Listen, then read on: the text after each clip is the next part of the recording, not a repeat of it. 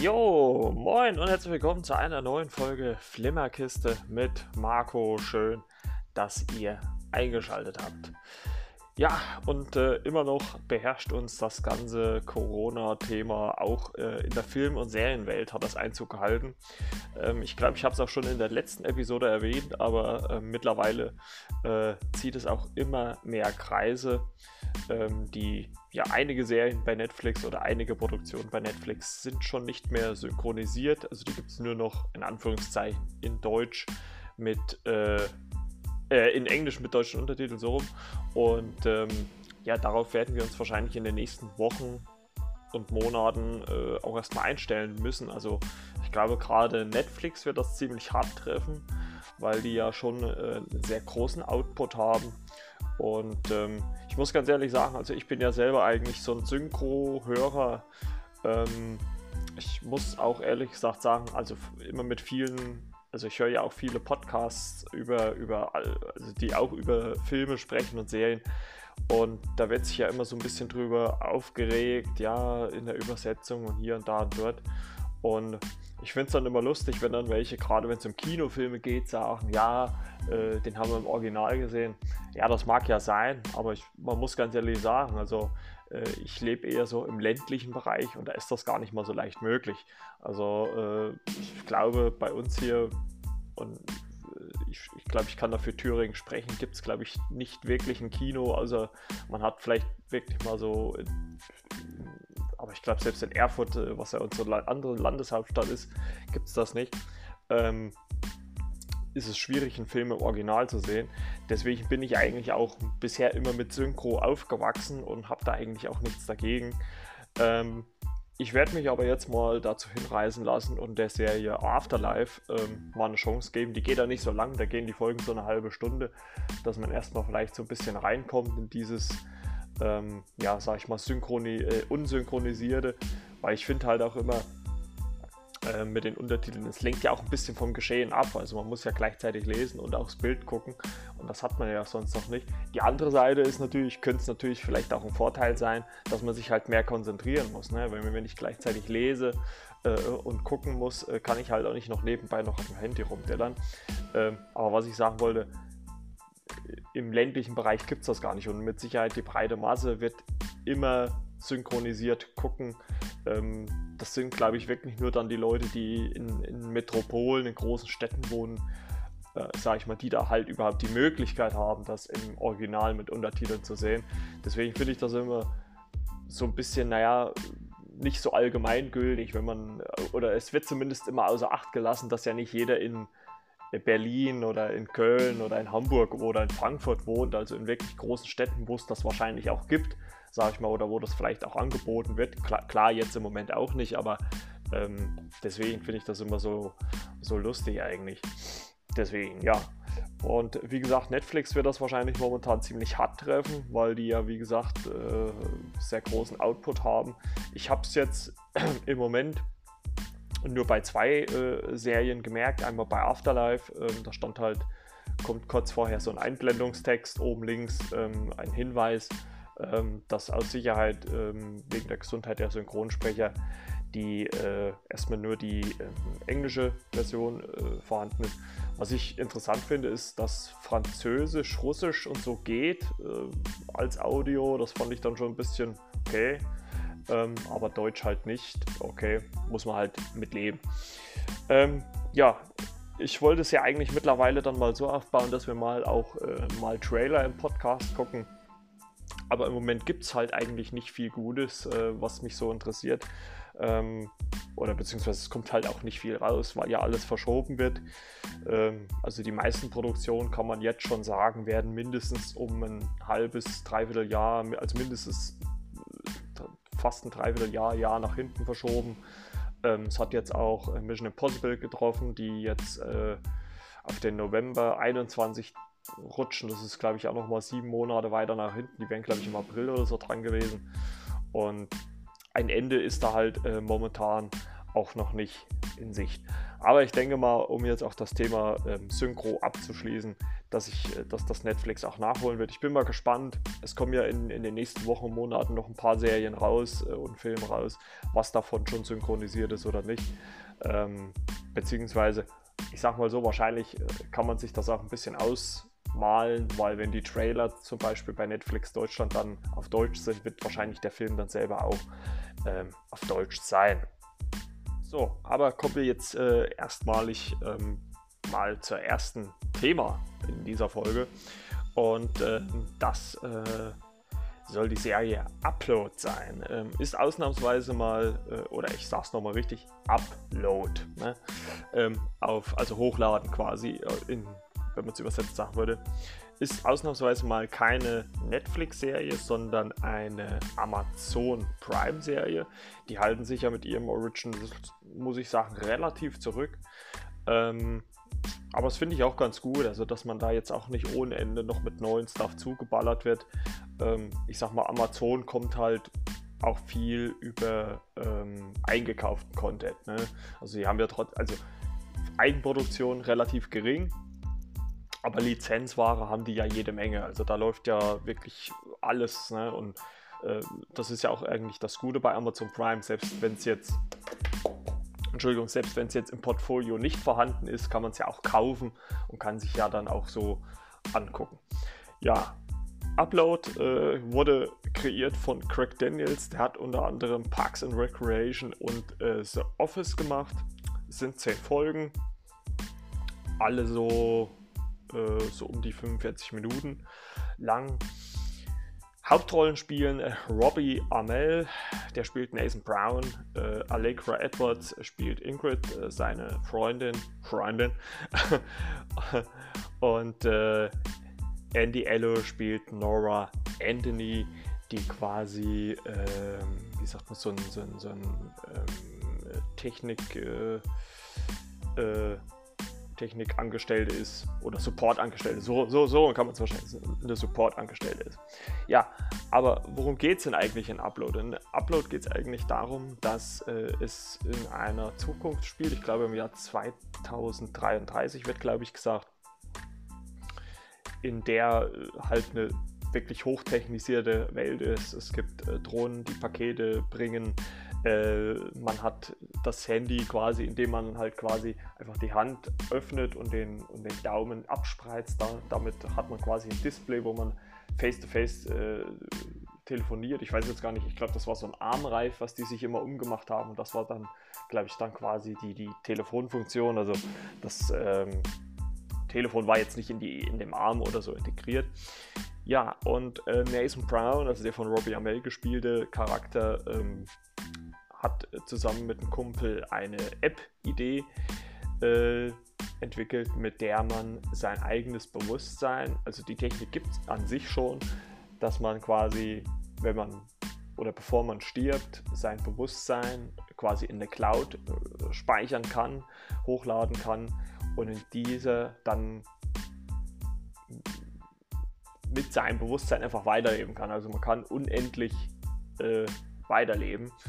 Und eines Tages äh, passiert aber Nathan ein Unfall, ähm, obwohl das, diese selbstfahrenden Autos eigentlich keine Unfälle bauen, dass die eigentlich hundertprozentig sicher sind. Dennoch äh, passiert ihm das und er ja, ist im Krankenhaus und äh, es stellt sich halt die Frage, soll er operiert werden und äh, stirbt vielleicht dabei oder soll sein Bewusstsein hochgeladen werden. Äh, letztendlich und auch ein bisschen mit Einfluss äh, von außen ähm, lässt er sein Bewusstsein hochladen und lebt dann quasi in, ähm, ja, in ich glaube, Lakeview äh, nennt sich das Ganze, also quasi so ein Ressort am Wasser, im See. Also man kann sich da auch verschiedene äh, Sachen aussuchen, wo man sich hochladen lässt. Es kommt natürlich auch alles auf den Preis drauf an, das ist alles eine Geldfrage. Und äh, dafür kommt aber seine Freundin Ingrid auf. Ähm, sein Körper wird dann quasi, äh, ich weiß gar nicht, glaube ich, eingefroren oder sowas. Also der, der wird, glaube ich, aufgehoben. Und ja, in diesem Lakeview, wo er dann quasi wieder aufwacht oder dann lebt, äh, lernt er dann über den Support quasi, also sie haben halt so ein Sprachrohr nach außen und ähm, dort lernt er dann Nora kennen. Äh, in, in dem Ganzen nennt er sie einfach nur Engel, weil sie halt einfach für ihn da ist, seine, quasi seine Betreuerin von außen ist und ihn alle möglichen Sachen ähm, ja auch äh, geben könnte, wenn sie würde.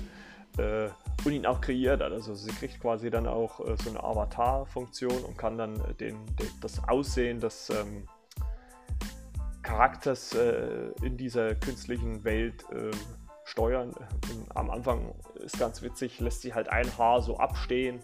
Ähm, was ihn dann halt permanent nervt, weil er halt immer versucht, dieses Haar wieder zu kletten, aber es äh, geht einfach nicht weg. Und ja, das ist äh, ganz amüsant. Und es werden halt im Laufe der, der Staffel äh, in den zehn Folgen immer wieder so Ansätze gesehen, als ob das Ganze nicht äh, so wirklich koscher gewesen ist. Also sein, sein Tod, ähm, da ja eigentlich die, auch diese, diese selbstfahrenden Autos sehr sicher sein sollten und werden immer so Zweifel so ein bisschen reingestreut. Äh, Nathan äh, muss sich natürlich dann auch erstmal in dieser neuen Welt zurechtfinden, äh, was ich eine ziemlich weirde oder, oder halt verrückte Situation fand, dass das quasi dann seine äh, Beisetzung war, also im echt in der, in der realen Welt seine Beisetzung war und er dann aus dieser digitalen Welt äh, daran Anteil genommen hat. Also das fand ich äh, ein bisschen komisch, aber okay ähm, wo sich dann quasi auch seine, seine Mutter und so zu Gast waren.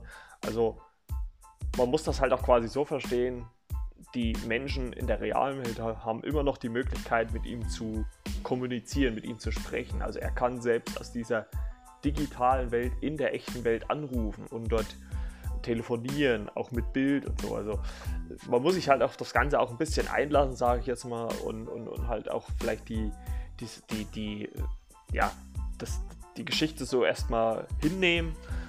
Ähm,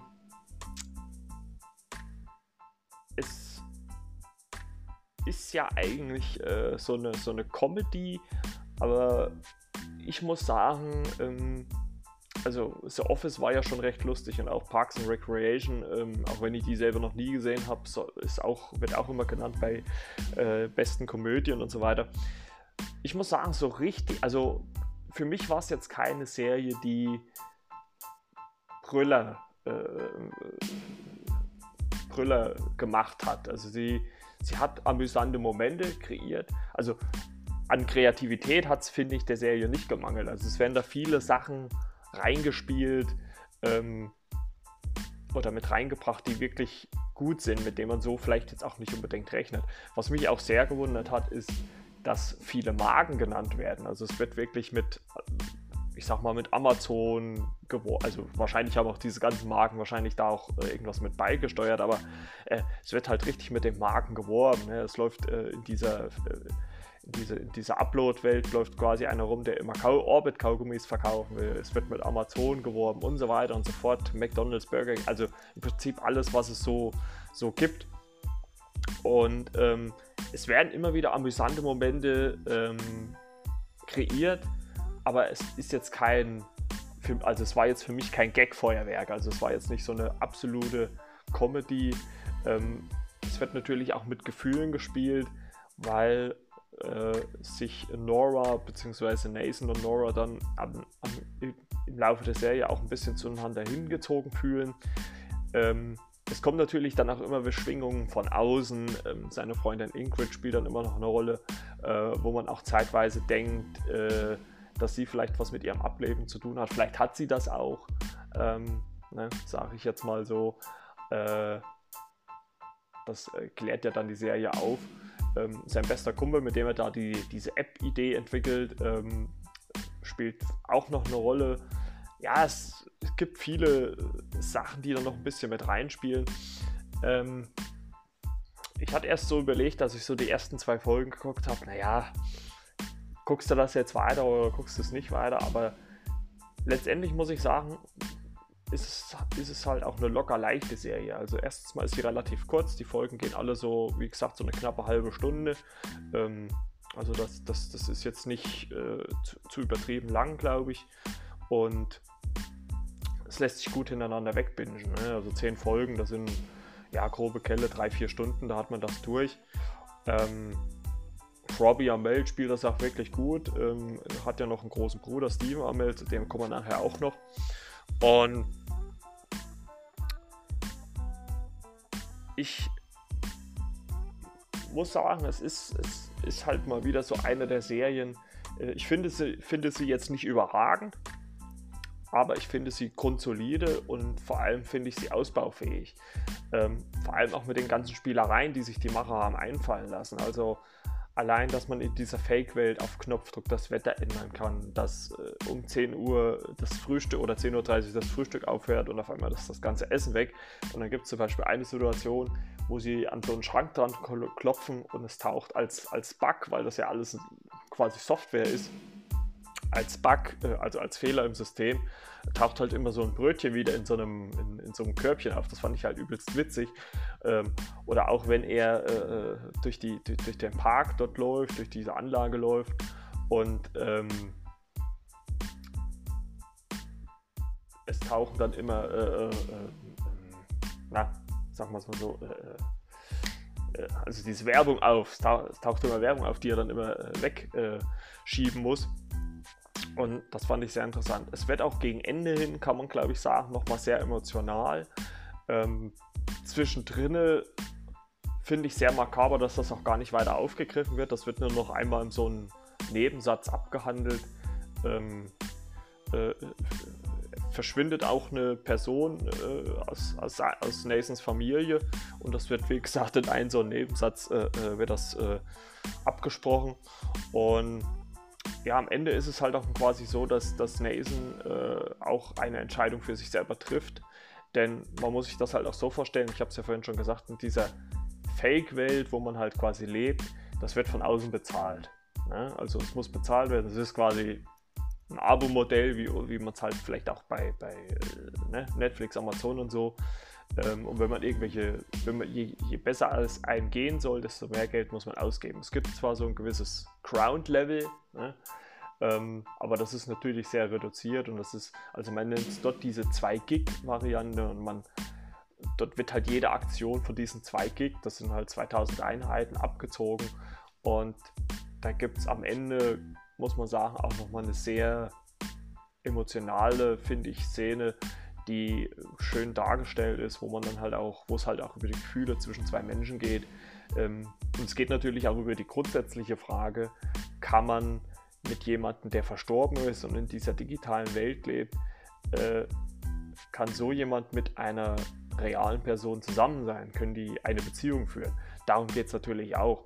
Ne? Also es wird viel angespielt ähm, und gut gespielt. Also die Darsteller finde ich top. Ähm, ich, ich, wusste zwar auch anfänglich nicht so, was ich von Robbie Amell halten sollte. Ähm, aber ansonsten machen die Darsteller das eigentlich alle richtig gut. Also kann man da nichts sagen. Also ich würde mich freuen, wenn es davon nochmal eine zweite Staffel geben würde. Ähm, vor allem, weil es halt so schön zu, weg zum Gucken, äh, zu weggucken ist. Und ähm, mal gucken, wie das dann so alles wird. Ne? Sage ich jetzt mal. Gut, dann flüchten wir mal zum nächsten Thema. Ja, und beim nächsten Thema äh, spielt auch wieder Robbie Amell eine Rolle. Ähm, das ist der Film Code 8. Äh, der ist, glaube ich, von 2019 müsste der sein schon. Ja. Regie äh, Jeff Chan. Und äh, dort äh, spielt äh, Robbie Amell auch wieder mit, äh, zusammen mit seinem Bruder äh, Stephen Amell, der ist sieben Jahre älter, den kennt man unter anderem ja als äh, Arrow aus dem Arrowverse, wo ja, glaube ich, jetzt auch die finale achte, siebte, achte, achte Staffel läuft und oder produziert worden ist. Und ähm, Jo, um was geht es denn in Code 8? in Code 8 geht es um Menschen mit besonderen Fähigkeiten, die oft in Armut leben. Äh, Robbie Amell spielt Connor Reed, der ein Bauarbeiter ist mit Superkräften. Äh, also er hat quasi so Elektro-Superkräfte und äh, hilft halt so auf Baustellen aus, also hat keinen richtigen festen Job. Ähm, er muss aber irgendwie Geld zusammenkriegen, dass er äh, für die Behandlung, Kosten für seine kranke Mutter, die quasi Ähm, also bei den X-Men würde, würde man wahrscheinlich sagen, Iceman ist. Also sie hat äh, die, die Fähigkeit, ähm, äh, Sachen frieren zu lassen. Ähm, allerdings hat sie eine Krankheit, wo sie das nicht mehr unter Kontrolle hat. Also es gibt oft die Szene, wo sie sich unter heißem Wasser ähm, die, die, die Hände abspült ähm, und man sieht dann so Dampf halt, ne, also Kondensationsdampf hochsteigen. Und ähm, ja, sie hat einfach das Problem, dass sie durch die Schübe Sachen halt unkontrolliert einfriert. Und ähm, ich vermute mal halt auf lange Sicht gesehen, äh, dadurch halt auch ihren eigenen Körper schadet. Und ähm, ja, dafür muss Conor Reed, äh, gespielt von Robbie Amell, halt irgendwie aufkommen. Er versucht sich halt mit so Bauarbeiterjobs über Wasser zu halten. Die dürfen aber, glaube ich, von diesen Menschen mit äh, Begabung nicht gemacht werden. Oder nur bis zu einem gewissen Grad. Ähm, da gibt es zum Beispiel am Anfang auch eine Szene, die ich ziemlich brutal fand, wo einer ähm, Feuerkräfte hatte äh, und dann eigentlich weglaufen will und von äh, Polizisten erschossen wird.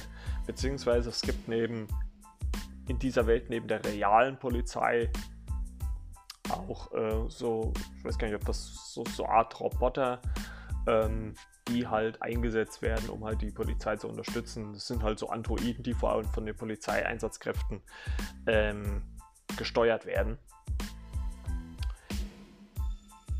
In dieser Welt ähm, gibt es äh, quasi, äh, äh, ist quasi Rückenflüssig, Rückenmarksflüssigkeit eine Droge und ähm, oder ein, ein Gut, mit dem gehandelt wird, äh, wie Drogen halt.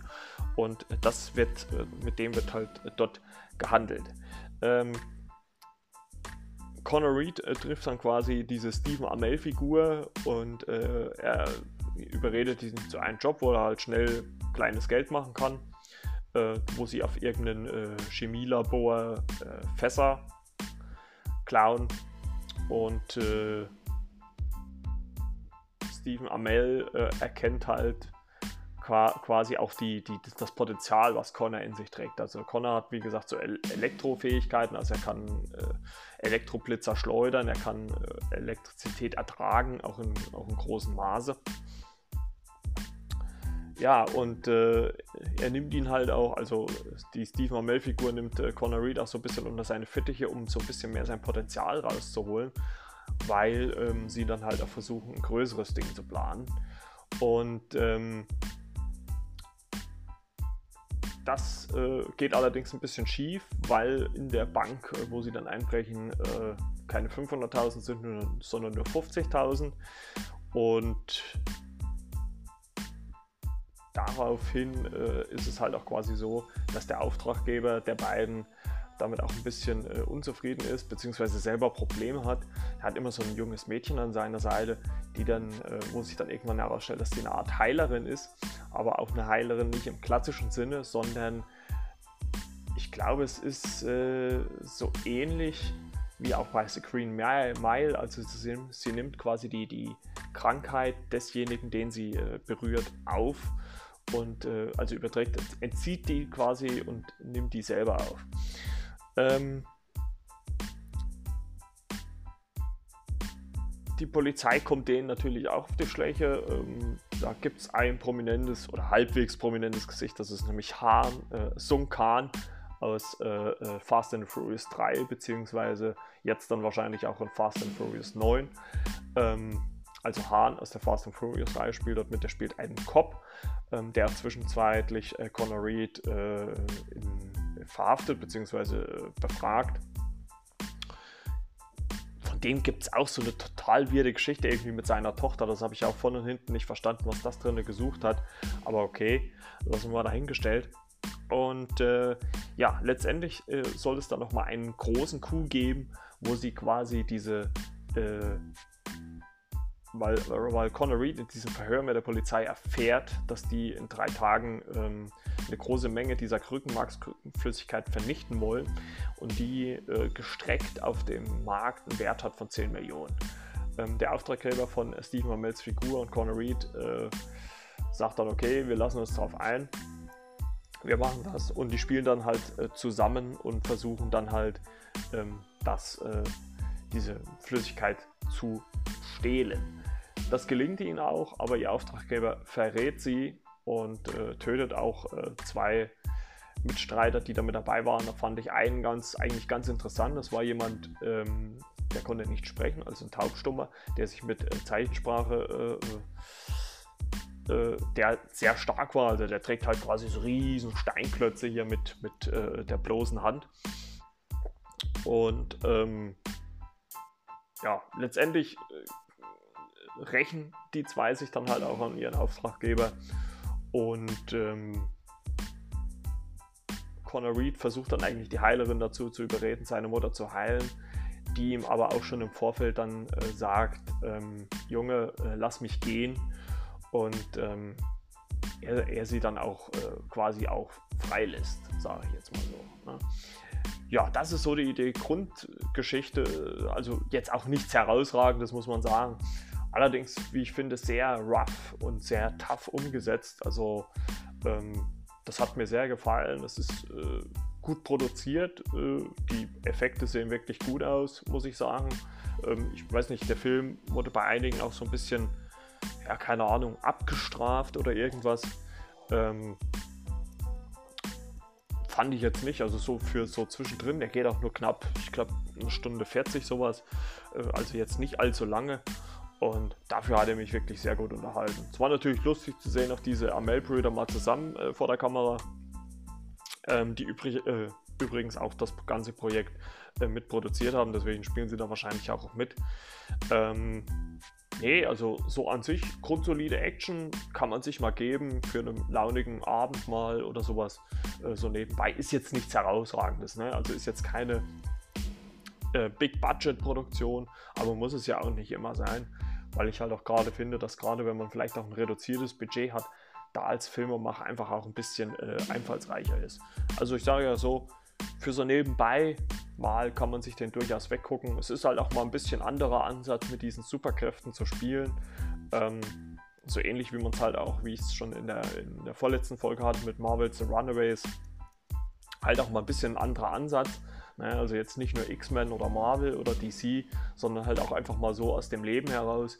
Und vor allem, wenn halt auch Menschen mit Kräften halt einfach normal agieren, also nicht in dieses, in dieses Superlative immer gleich abdriften, äh, wie es ja oft gemacht wird, sondern halt äh, in der normalen Umgebung. Und äh, deswegen muss ich sagen, finde ich das völlig in Ordnung hier und äh, kann man sich gerne mal geben. Ist bei Amazon Prime verfügbar. Und übrigens, wenn ich es jetzt, äh, ich habe es glaube ich vergessen bei Upload zu sagen, Upload von mir ist auf jeden Fall auch eine Empfehlung wert. Guckt euch vielleicht die ersten zwei Folgen an, dann seht ihr, ob das was für euch ist. Ähm, bei Upload und Code 8, wie gesagt, ist bei Amazon mit inbegriffen, kostet euch jetzt nichts extra. Kann man sagen, guckt mal rein. Und äh, aber für mich war es eigentlich grundsolide Unterhaltung. Also äh, gerne mehr davon oder in eine ähnliche Richtung, weil dieses, dieses Waffe, dieses Geerdete finde ich eigentlich ganz cool. So, und dann kommen wir, wer so sagt, weiß nicht weiter. äh, so, und wir kommen zur ersten Netflix-Produktion, ähm, die ich in meinen Erinnerungen gespeichert hatte. Und die heißt Dangerous Lies. Äh, Regie Michael Scott äh, ist äh, 2020 und ähm, auf Netflix seit 1. Mai verfügbar. Ja. Äh, Hauptdarstellerin ist Camila Mendes, die spielt Katie. Jesse T. Usher, der spielt Adam, den kenne ich unter anderem, oder den kennt man unter anderem aus äh, The Boys. Dort hat er äh, eine Rolle mitgespielt. Ach, wie hieß die denn nochmal gleich? Äh, also dieser schnelle Typ, quasi dieses The Flash. Äh, äh, Äquivalent, sagen wir mal so, oder Gegenstück. Jamie Chung äh, spielt Julia, Ca Cam Gigande spielt Mickey Hayden, Sasha Alexander, die hat ähm, in der ersten Staffel von NCIS mitgespielt, die spielt Detective Chesler und Elliot Gold, den kennt man äh, unter anderem oder am bekanntesten würde ich mal behaupten aus der Oceans-Reihe, äh, der spielt Leonard. Ja, um was geht's denn in äh, Dangerous Lies? Ist erstmal ein ähm, Thriller, ein Thriller.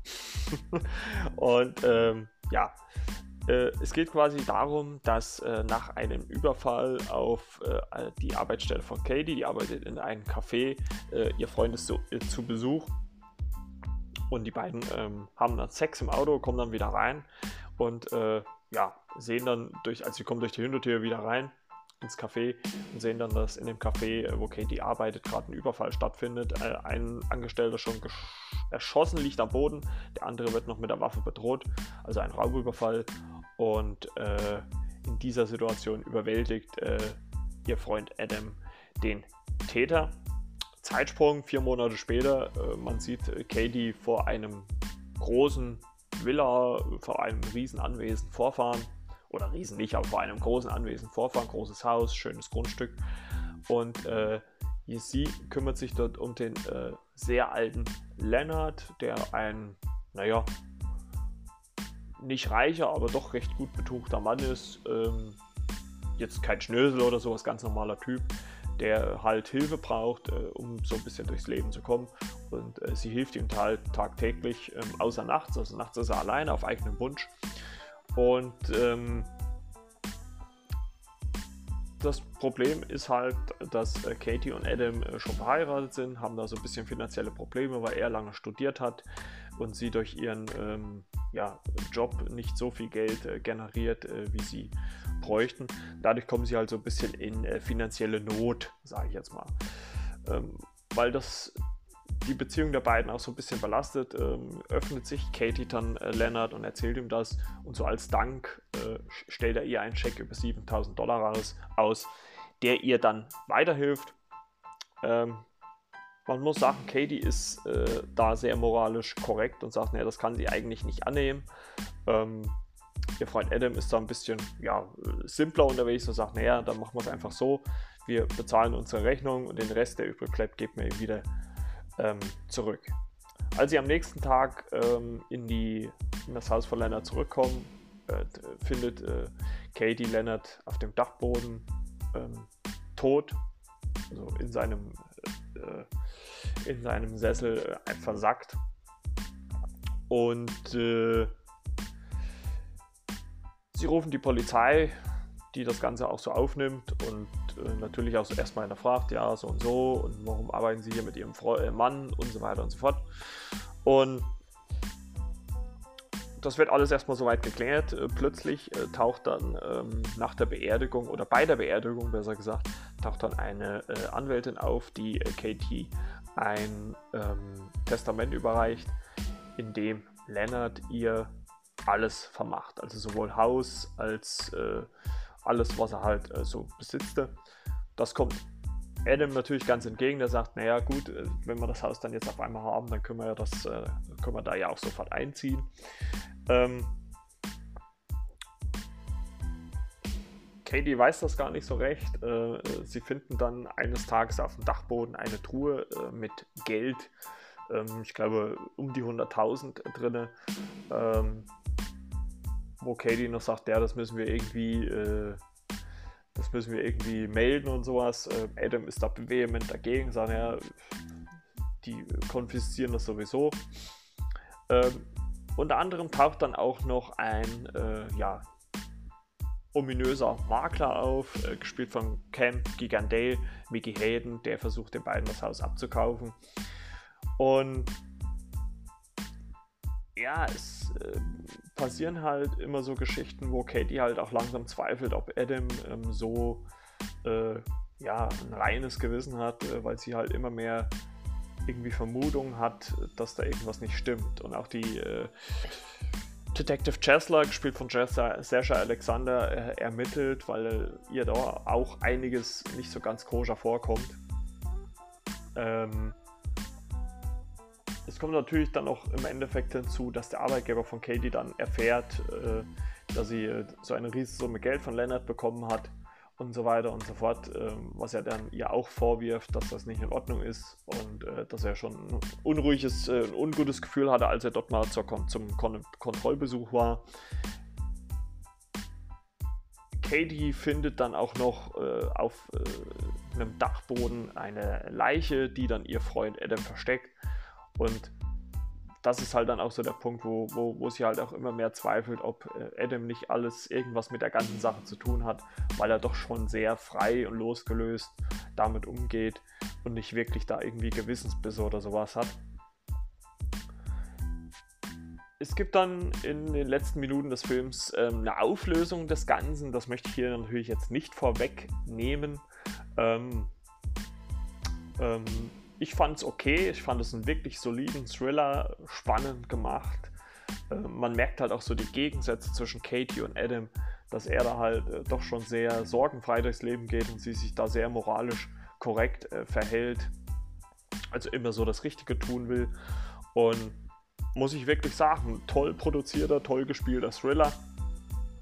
Kann man sich gerne mal angucken. Ähm, wie gesagt, bei Netflix verfügbar. Hat mir sehr viel Spaß gemacht. Auch das Ende, es ist, war halt wieder mal so ein klassischer Thriller. War jetzt nichts übertrieben äh, Spektakuläres. Äh, auch ein relativ kleines Setting. Also im Prinzip hat man sich nur auf wenige Schauplätze beschränkt.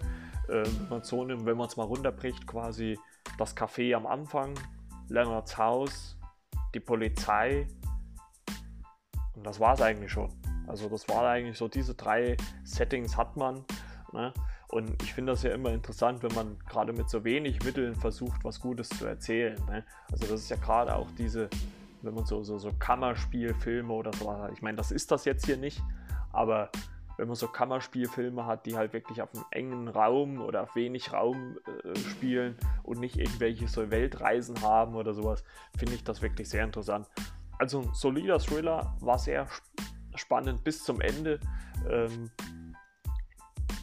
der Schluss sehr klassisch, also ich glaube, hat man schon ähnlich in anderen äh, Thrillern auch gesehen. Ähm, weil es dann zwischendrin auch noch was anderes geht, also um, um Geld und so weiter. Also wirklich äh, grundsolide, kann man sich mal angucken. angucken. Die Schauspieler alle ähm, sehr gut, wie ich fand. JCT Asher äh, war auch äh, wieder gut. Ich bin mal gespannt, wie er dann in der zweiten Staffel The Boys so drauf ist. Sascha Alexander habe ich mir sofort gedacht, als sie so ein Bild auftauchte, die kennst du doch irgendwo her. Und da habe ich dann, äh, ist mir dann eingefallen, dass sie bei, wie gesagt, NCIS äh, in der ersten Staffel mit dabei war. Und da habe ich mir sofort gedacht, naja, es ist halt, wenn man einmal so eine Rolle hat, ne, dann ist man da halt auch festgefahren. Also da gibt es einige Schauspieler und Schauspielerinnen, die fast immer nur so Cops, Detectives oder irgend sowas spielen. Und äh, ich glaube, Sascha Alexander ist mit eine davon. Also aus meiner Sicht ähm, durchaus noch eine Empfehlung wert. War, glaube ich, auch, also Netflix hat ja jetzt immer so eine, so eine Übersicht, äh, Top 10 in Deutschland und waren es, glaube ich, auch äh, an dem Tag auf Platz 5. Also äh, durchaus eine Empfehlung wert. Da kann ich ja gar nicht so ähm, weit daneben gelegen haben.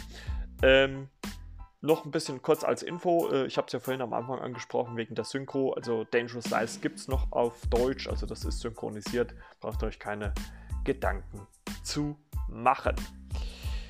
So, dann kommen wir zur nächsten Netflix-Serie, die auch jetzt äh, am 1. Mai bei Netflix äh, gestartet ist und das ist Into the Night.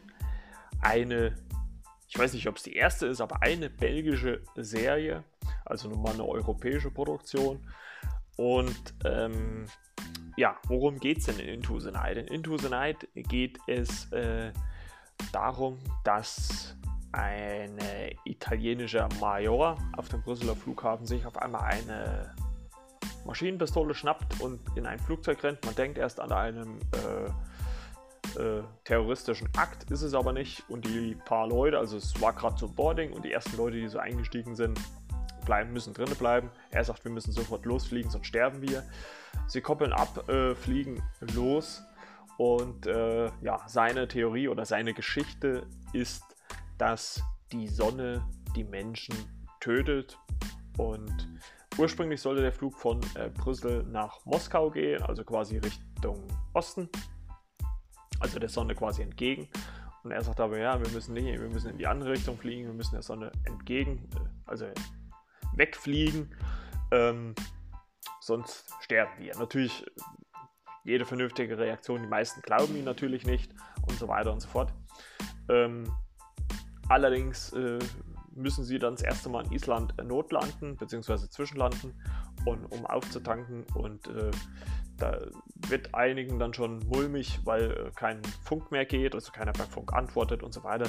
Und als sie dann in Island auch äh, versuchen zu landen, sehen sie auch das äh, ganze äh, Zinnober, weil da viele Leute schon einfach rumliegen, also einfach anscheinend einfach nur umgefallen sind. Und äh, dann glauben sie ihm natürlich so mit der Zeit. Und vom Grundgedanken her finde ich halt, dass eigentlich auch erstmal eine, grundsätzlich eine ja, okaye Prämisse, dass die Sonne einen umbringt. Ähm, ist natürlich nur die Frage, inwieweit die Auslegung ist. Reicht die direkte Sonneneinstrahlung? Reicht es, wenn ich einen Sonnenschirm aufmache oder wie auch immer? Ne? Das ist ja immer so die Frage. Und damit wird ja auch so ein bisschen in der Serie gespielt. Ähm, die Folgen, es sind sechs Folgen, A, so A37 Minuten, also relativ kurz und jede Folge ist nach einem äh, der Passagiere. Also zumindest der wichtigeren, also es gibt ein paar mehr, aber äh, es wird so äh, auf jeden so ein bisschen eingegangen und äh, jede Folge, also die erste ist zum Beispiel Sylvie, die quasi eine ehemalige Soldatin ist, ähm, Hubschrauberpilotin, die aber dann ihren Dienst quittiert hat, weil sie äh, weil ihr da ein äh, Schicksal äh, widerfahren ist. Und das wird halt auch so ein bisschen angespielt in, jeder Folge, also es wird in, in jeder Folge äh, auf den Charakter, der, wie die Folge heißt, angespielt, so in den ersten, sag ich mal, fünf Minuten oder zwei, drei Minuten der Folge. Und dann wird halt wieder das aktuelle Geschehen ähm, geschnitten man muss sagen, das ist ja so das, was ich vorhin gesagt habe. Das ist ja diese Kammerspielartigen Sachen. Das ist ja das auch. Es spielt alles in einem Flugzeug. Es sind wenige Charaktere. Also ich glaube zu Beginn, ich habe es jetzt nicht durchgezählt, da müssten es so zwölf sein oder sowas. Ähm, es war natürlich, aber dann halt auch irgendwie so, dass da viele Zufälle natürlich, in, also es wird viel äh, schon provoziert, was Zufall sein soll und was nicht. Also zum Beispiel äh, sitzt dann halt schon jemand drin, dem es nicht so gut geht, der dann angeblich äh, irgendwelche Edelsteine oder sowas geschluckt haben soll ähm, und daran stirbt und so weiter und so fort. Also gibt viele so kleine Geschichten. Ich fand die erste Folge eigentlich an sich richtig gut.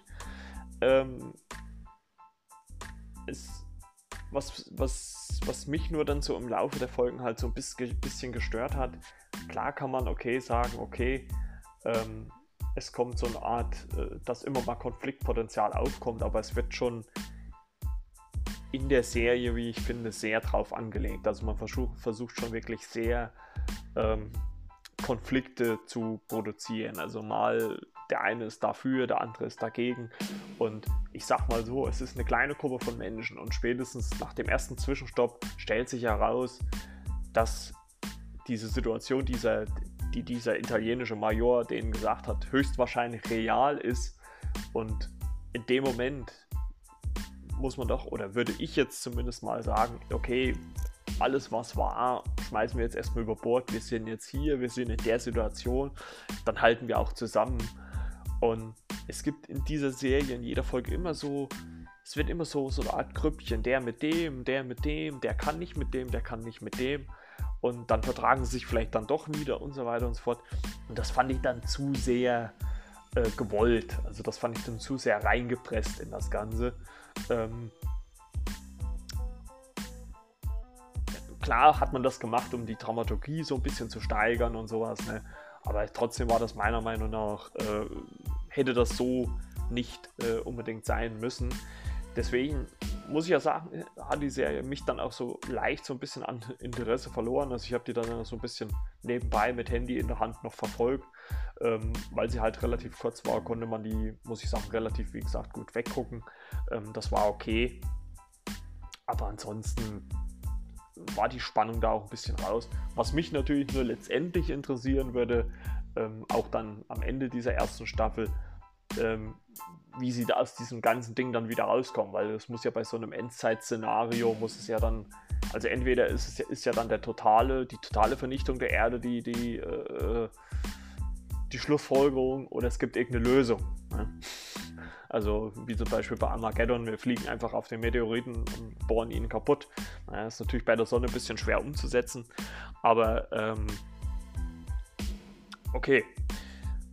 Deswegen von mir, was das angeht, nur eine eingeschränkte Empfehlung.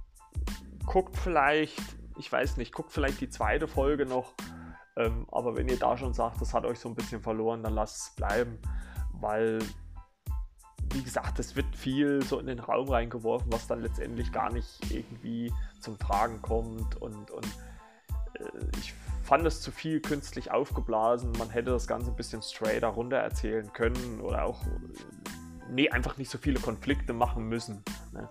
Ähm, das ist so meine Meinung, was das angeht. Also, was das angeht, ich will nicht sagen, dass sie gerade schlecht ist, aber sie fängt halt stark an und schwimmt dann halt auf so einem mittelmäßigen Niveau ähm, dahin. Hätte man, finde ich, glaube ich, mehr draus machen können.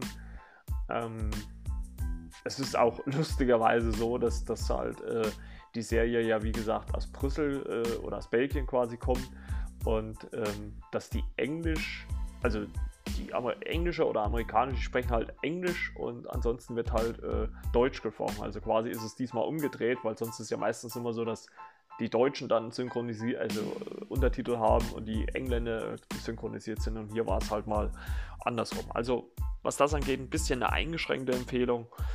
Ähm, ich kann ehrlich gesagt auch, also ich glaube auch ganz ehrlich, dass da nicht wirklich eine zweite Staffel kommt. Also ich könnte es mir nicht, nicht äh, so wirklich vorstellen. Ja gut, dann äh, the next one, please. Und ähm, das ist Jumanji, the next level. Ich trinke mal kurz was. So. Äh, ja, Jumanji The Next Level habe ich mir geliehen bei ähm, Amazon Prime für, ich glaube, 3 Euro war der drin. Und dachte ich mir, ey, für 3 Euro kann man mal leihen. Äh, Im Kino war ich damals bei dem nicht.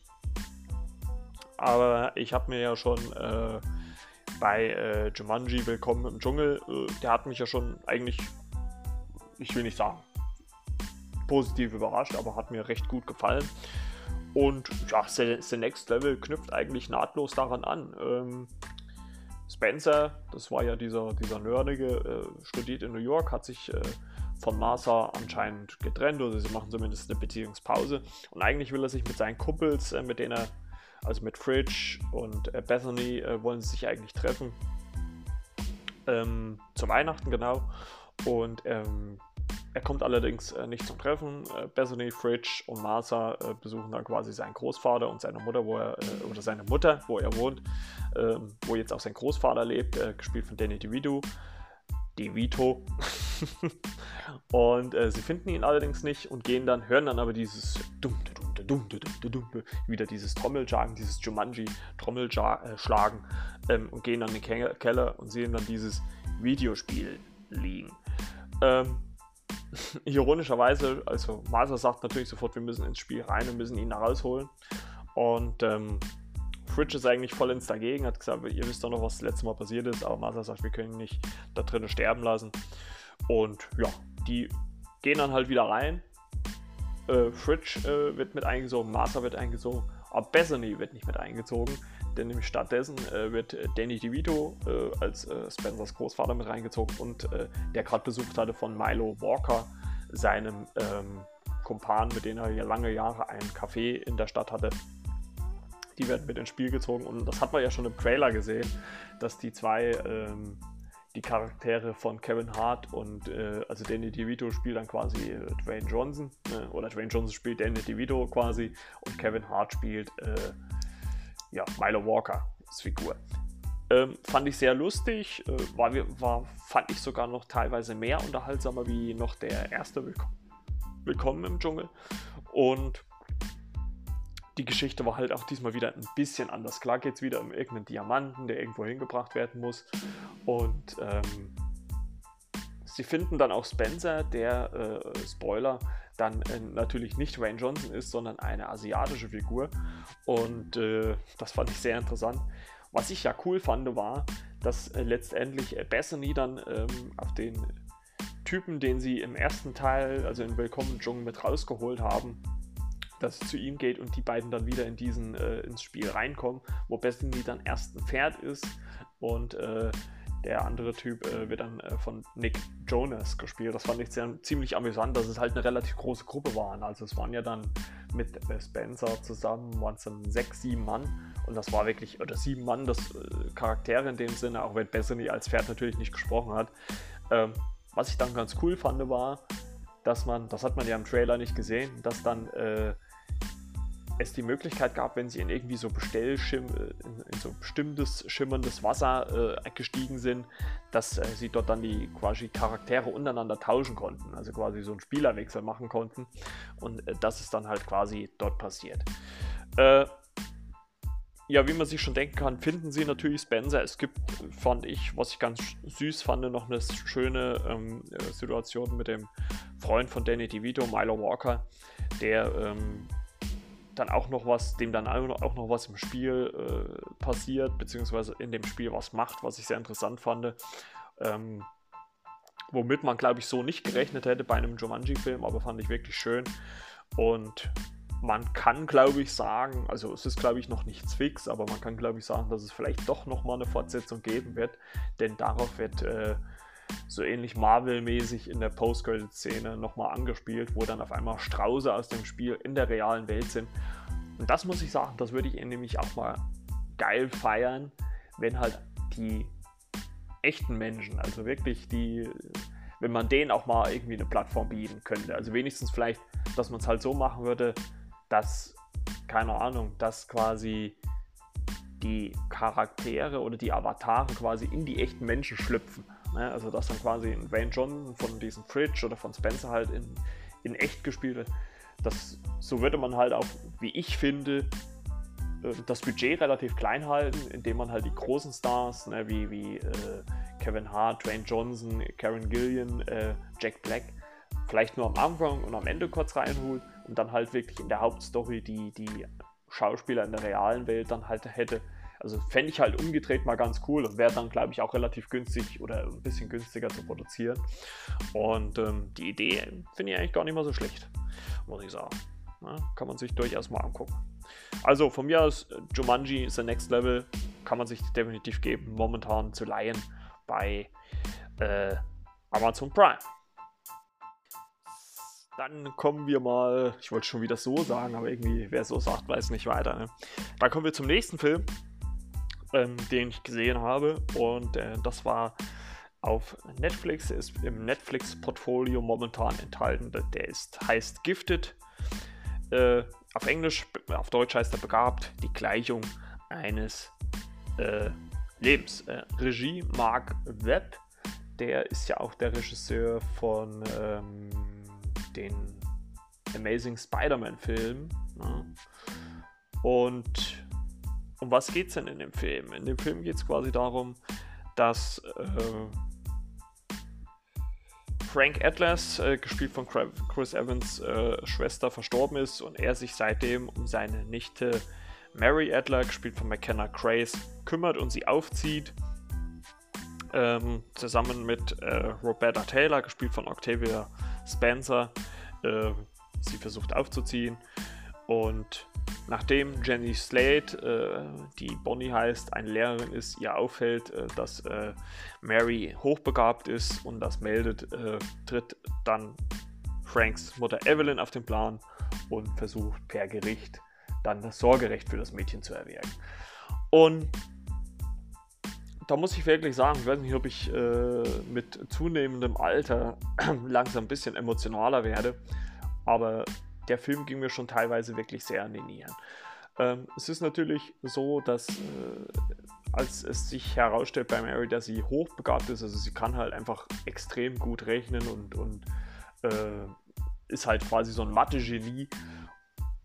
Als sich das herausstellt, ähm, sagt natürlich einmal die Grundschule, auf der sie ist, ja, dass wir hier ihr, ihr nicht den, den äh, Lehrplan geben können, den sie braucht. Äh, geben sie an eine weiterführende Schule.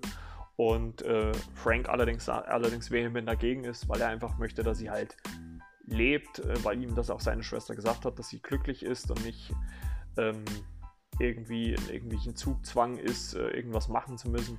Und weil ihr, seiner, seiner Schwester, die gestorben ist, Annie, dasselbe passiert, dass sie halt auch, da, da, dass sie halt auch sehr besonders war, sehr begabt war und äh, die Mutter Evelyn sie dazu halt gedrängt hat, das ähm, Ganze natürlich auszunutzen und allerdings natürlich dadurch halt wenn man wenig Sozialkompetenz dann hat, dass dann das äh, Ganze dann natürlich nach hinten irgendwie runtergefallen ist und sie dadurch auch ein bisschen so ein verkorkster Mensch geworden ist. Und es kommt dann halt auch äh, zu dem Gerichtsprozess, wo halt immer mal zwischenzeitlich natürlich dann auch umgeschnitten wird in das Leben. Ähm, es bahnt sich dann auch eine Liebesbeziehung zwischen Frank und Bonnie, also der Lehrerin quasi an, so ein bisschen. Und äh, wo es auch eine schöne, amüsante Szene äh, geht, ähm, als, als Bonnie dann äh, nach einer durchzechten Nacht früh bei Frank aufwacht und aus dem Badezimmer rauskommt, äh, wird sie dann äh, von Mary begrüßt wie in der Schule. Guten Morgen. Frau Lehrerin, so in der Art. Und ähm, fand ich sehr unterhaltsam. Ja, es äh, zeigt halt auch einfach, ähm, also es kommt dann zwar auch äh, zu einem Vergleich vor Gericht, also es gibt, es gibt dann kein letztendliches Urteil, es wird ein Vergleich gemacht, den Frank dann auch zustimmt.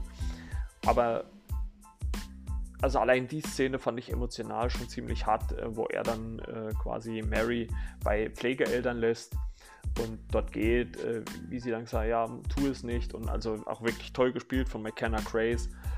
Und ich sage, das ging einen schon sehr an die Nieren. Und der Film zeigt halt auch ganz einfach, dass es schwierig ist, glaube ich, solche Entscheidungen zu treffen, also auch so finale Entscheidungen, Entschuldigung, finale Entscheidungen zu treffen.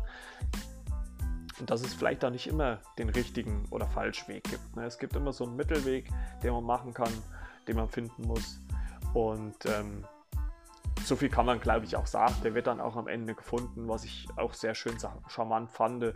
Also einmal wird natürlich auch äh, der Wunsch der verstorbenen Mutter berücksichtigt, dass äh, äh, Mary ein vernünftiges Leben hat und auf der anderen Seite auch ihr Talent halt einfach gefördert wird. Und so soll das halt auch sein. Also man muss halt, äh, vor Gericht ging es halt quasi immer so um die Extreme. Frank hat halt gesagt, ja, äh, ich meine Schwester hat gesagt, sie soll glücklich werden, soll ein normales Leben führen. Und seine Mutter Evelyn, die das Sorgenrecht haben wollte, wollte halt einfach das Talent von Mary fördern, äh, weil man halt so ein Talent auch nicht verschenken darf. Und das war halt so der grundsätzliche Streit. Und wie gesagt, wie man es halt auch immer so schön sagt, ist ein gesunder Mittelweg ist das Beste, was man da machen kann.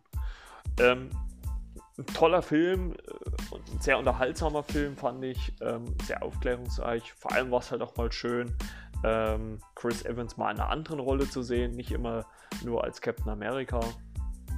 Obwohl der von 2017 ist, da war er ja schon Captain America, schön mit Bart. Ähm, deswegen hat er den wahrscheinlich auch in Infinity War gehabt. Und nee, also äh, überhaupt mal schön, ihn mal in einer anderen Rolle zu sehen. Ich glaube, das war so der Hauptgrund, warum ich mir den Film auch äh, angeguckt habe. Und dann kommen wir zum letzten Punkt und das fand ich schön, dass der jetzt auf einmal bei Netflix ist oder momentan bei Netflix ist, weil ich den schon Ewigkeiten nicht mehr gesehen habe. Ich werde eigentlich gar nicht allzu viel drauf eingehen. Äh, das ist Super Mario Bros. von 93. Ähm, gilt, glaube ich, mittlerweile so ein bisschen als äh, Trash-Kultfilm, so ein bisschen. Ne? Äh, also man muss schon wirklich sagen, qualitativ ist er definitiv nicht der hochwertigste. Ähm, um was geht's? Ganz kurz. Äh, Bob Hoskins spielt äh, Mario, John Leguizamo äh, spielt Luigi. Ähm, den kennt man unter anderem aus, dem, aus der John Wick-Reihe. Äh, da hat er den Typen da am Anfang gespielt äh, aus der Werkstatt, also im ersten Teil, John, ersten John Wick aus der Werkstatt. Ja, und äh, Dennis Hopper spielt Cooper. Ähm, ja, und, und, und, Mario und Luigi werden, das einmal, werden auf einmal Zeuge, wie äh, Daisy äh, von zwei Typen in eine Parallelwelt entführt werden und sie ja, machen sich darauf an, in diese Parallelwelt zu gehen und sie dort zu retten. Ist natürlich so eine total verdreckte, versiffte Welt, wo überall ein Pilz wuchert und so weiter und so fort. Und wie gesagt, ich glaube, ich brauche nicht viel zu diesem Film erzählen. Ähm, es ist mit Sicherheit kein guter Film, es ist kein Top-Film, aber es ist einfach so ein, ich weiß nicht, so als Trash-Film einfach kann man sich dann immer wieder angucken. Dieses übertriebene, ähm, dreckige und so weiter. 93, ich hätte, hätte, eigentlich auch wirklich gedacht, dass der älter ist, aber äh, äh, das, weil das manchmal halt auch wirklich dreckig aussieht. Aber ich weiß nicht, kann man sich so zwischendurch mal geben. Äh, ich fand es einfach cool, dass er jetzt bei Netflix im Programm ist. Ähm, ich glaube, so viel kann man sagen. Äh, Daisy wird gerettet. Es gibt zum Beispiel am Ende des Films sogar auch nochmal eine Anspielung auf den zweiten Teil, äh, wo sie dann äh, reinkommen, ja, Luigi Mario, ich brauche Hilfe und die beiden äh, nehmen ihr Handwerkerzeug, äh, ihr Klempnerzeug und äh, eilen ihr zur Hilfe. Es gibt natürlich dann auch irgendwann mal den Moment im Film, als die zwei dann halt wirklich in ihrer grünen und roten Kluft an dem Fahrstuhl stehen. Das ist natürlich dann eine direkte Anspielung auf die Videospiel, Videospiele wie gesagt, man kann oder braucht von diesem Film nicht so viel zu erwarten. Ähm, aber so als Trash-Film äh, ist der schon mal sehr spaßig zum Weggucken. Und äh, deswegen von mir aus so eine kleine Empfehlung äh, kann man sich durchaus mal geben. Weil ich auch finde, dass solche Filme halt oft, oft auch in Vergessenheit geraten. Ne, also meine Schwester, meine kleine Schwester zum Beispiel ist 96 geboren, die kennt den gar nicht. Gut, die zwar, hätte zwar wahrscheinlich auch kein Interesse dran, aber naja, egal, würde der Wendler sagen. Und ja, ich würde sagen, da haben wir es schon mal wieder für diese Woche. Ähm, nächste Woche habe ich auch wieder schön äh, wieder was für euch vorbereitet. Also da könnt ihr euch drauf freuen. Ähm, wäre schön, wenn ihr weiterhin die Folgen runterladet, äh, mir bei Instagram folgt. Da poste ich auch immer, wenn es eine neue Folge gibt. Ansonsten, ja, wenn möglich, bewertet mich bei iTunes, wenn ihr Bock habt. Natürlich eine gute Bewertung. Oder ähm, auch äh, wer die Podcast Addicted App auf Android benutzt, kann auch dort jetzt Bewertungen abgeben. Also auch das könnt ihr machen. Und ja, freut euch auf das, was noch dieses Jahr kommt. Ähm, ich bin nämlich da gerade am Klären bei der einen oder anderen Sache, ähm, ob wir da was hinkriegen, so eine Kooperation. Also da würde ich mich mega drauf freuen, aber da kann ich natürlich jetzt, das ist alles noch in einem sehr frühen Stadium, ähm, kann ich noch nicht so viel verraten, beziehungsweise es ist noch nicht sehr viel final, deswegen müsst ihr das abwarten. Ansonsten, ja, muss man auch immer noch weiterhin sagen, bleibt gesund, ne? guckt Filme, guckt Serien, genug gibt's. Äh, vielleicht könnt ihr jetzt auch mal eure, euer Englisch aufbessern, indem ihr alles äh, oder einiges im Original guckt äh, mit deutschen Untertiteln. Ansonsten gehabt euch wohl. Wir hören uns dann nächste Woche wieder, wenn es wieder heißt Flimmerkiste mit Marco. Bis denn dann. Ciao, ciao und tschüss.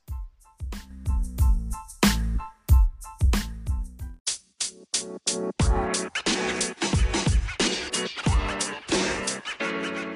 man. You know, man.